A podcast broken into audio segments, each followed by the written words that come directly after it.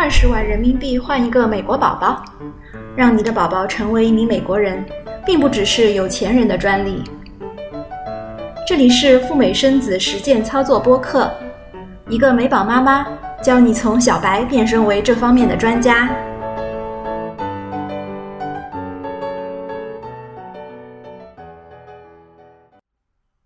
Hello，大家好，这里是小雪妈教赴美生子，我是小雪妈。今天是二零二零年的四月三号，星期五。我们来聊一下，如果你是第一次申请美签，那么你要避免走入的三个误区。在这期视频当中，我们会根据申请前、中、后三个阶段来讲一讲。这期的视频比较适合对美签感兴趣，但是又不确定自己是否能通过的朋友们。在申请之前呢，你的误区有可能在于没有通过全面的综合的评估，就盲目的上马，导致太乐观而被现实所暴击。有一些朋友呢，往往会忧心忡忡的找到小雪妈询问说：“我在前几年未婚单身的时候呢，我申请过一次签证或者两次签证，但是很遗憾都不幸被拒签了。我这样的情况现在还有戏吗？”虽然说是前几年的申请导致的拒签，这些年呢，说不定你的个人情况有了比较大的改善，但是我们也得承认，拒签对自己的下一次签证是相当不利的。所以呢，匆忙上马申请签证是不是一个非常好的习惯？还有一些朋友呢，自己给自己申请办理通过了。所以呢，他们就相当的有自信，能够给自己身边的亲朋好友办理也通过。但是现实呢，往往不随人愿。如果你没有累积了相当多的成功申请的经验，那么你自己的成功不代表你的亲朋好友也一定会成功。这个案例呢，其实是来自于我本人。就在前几年，当我想去美国生孩子的时候，非常顺利的通过了美国签证。所以呢，我也想当然认为我的母亲也可以通过，因此呢，我没有做任何的准备，就匆匆忙忙的给她申请了。当我得知我的妈妈被秒拒的消息之后，我感觉非常的沮丧。等到后来，当我累积了足够多的经验，我才明白当时自己是多么的天真和可笑。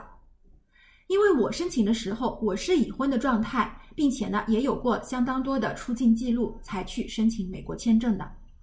而我的母亲呢，是一个白本的护照，护照也是在申请美签之前刚刚办理不久的。最最关键的是，她的婚姻状态是离异的状态，因此呢，她的秒拒在我看来就不足为奇了。可惜当时的我是一个小白，根本不明白这其中的这么多的门道。所以大家千万不要走小雪妈当时的老路。即使你已经有了一些成功的经验，每一个申请人都是不同的。在申请之前呢，还是要系统的、全面的评估一下比较好。假如评估下来你的条件属于人中龙凤，也就是说条件非常理想的，那么你只要稍微的做一些攻略和准备，就可以申请美签了。相信结果不会让你失望。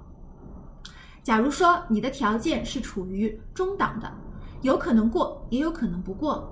那么建议你在申请之前多花一些时间看看攻略。就像现在你收看和收听小雪妈的节目，就是一个非常高效的手段。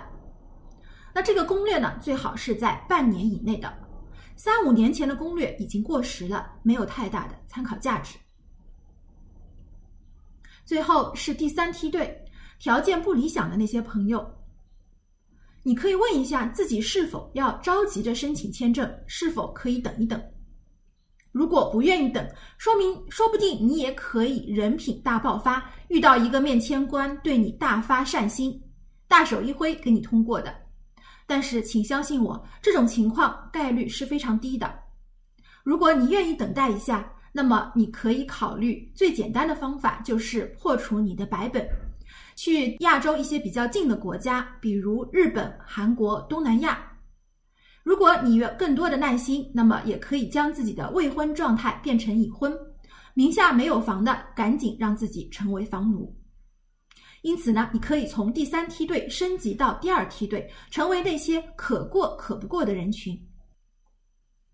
盲目的申请美国签证有可能会带来拒签的风险，不仅是浪费了签证费，浪费了自己的时间精力，还有可能给自己留下令人懊恼的拒签记录，应该说是相当不值得的。所以在申请前，朋友们都最好评估一下自己是什么样的条件，通过的概率是多少。好，我们来到第二趴，申请过程中，申请过程中，有的朋友有可能会走入买椟还珠这样的境地，被表面的一些现象所迷惑，而忘记抓住事物的本质。很多朋友一上来就问小雪妈：“我要准备哪些美签的材料呢？”美签和其他的国家有所不同，并不是以看材料为主。美领馆曾经在自己的官微上多次强调。除了一本护照和一张签签证的申请照片是必备的材料以外，没有什么其他的材料是必须的。当然，你也可以带上自己认为所需要、有必要带的材料。那也有朋友提出了不同的意见了。照你这么说，材料就完全不重要吗？其实材料不是不重要。某些签证呢，比如探亲的，你要准备好自己在美国的家人的美国护照或者是美国绿卡。去美国求学，学生签证则要准备好 I 二零表格；申请去美国医疗，就要准备好美国医生的邀请信、预算单等等。为什么小雪妈要反复的在视频当中讲，只关注材料是一种买椟还珠的行为呢？因为一个人的精力是有限的，除非你是全职啥也不干，只是一门心思的专做美签，那这种人毕竟还是少数。大多数人不得不上班、做家务和照顾家人，在疲惫之余，还要抽出有限的时间来申请美国签证。因此，咱们每个人有限的时间只能够分配给最重要的事物，必须安排一个轻重缓急。在美签申请的这个领域，资料是轻，DS 幺六零表格和面签的话术培训才是重中之重。好，就让我们现在来转换一下视角，带入美国面签官的视角来看一看这个问题，看看美国签证官他们的任务是什么。其实很简单，他们的工作主要做两件事情：一是寻找你话语当中的漏洞，二是寻找你表格当中的移民倾向。美国签证天然是认定每个人都是具有移民倾向的。你要做的就是在那短短的三五分钟之内推翻他们对你认定的不利的移民倾向。在这面谈的三五分钟内，签证官要迅速的判断你的讲话当中有没有什么漏洞，有没有任何的前后矛盾和逻辑的不一致、不匹配。为什么他们可以在短短的三五分钟内就做到这些呢？很简单，因为他们掌握了相当程度的心理学。也经受了在上岗前的非常细致的培训，可以很简单的、不着痕迹的给你挖一些坑，让你跳进去。如果你说的话都是真的，那么你就不会进坑；如果你的准备不充分，那么这个坑你就张着眼睛跳进去了，而且你还不知道。反过来，我们就要掌握一定的反侦查的技巧和门道，了解他们是如何给你挖坑，如何提问，问什么，以及我们作为申请人该如何巧妙的回答。可过可不过的同学们，这就是为什么话术培训要相当重视的原因。接下来，我们再来说一下移民倾向当中的 DS 幺六零表格。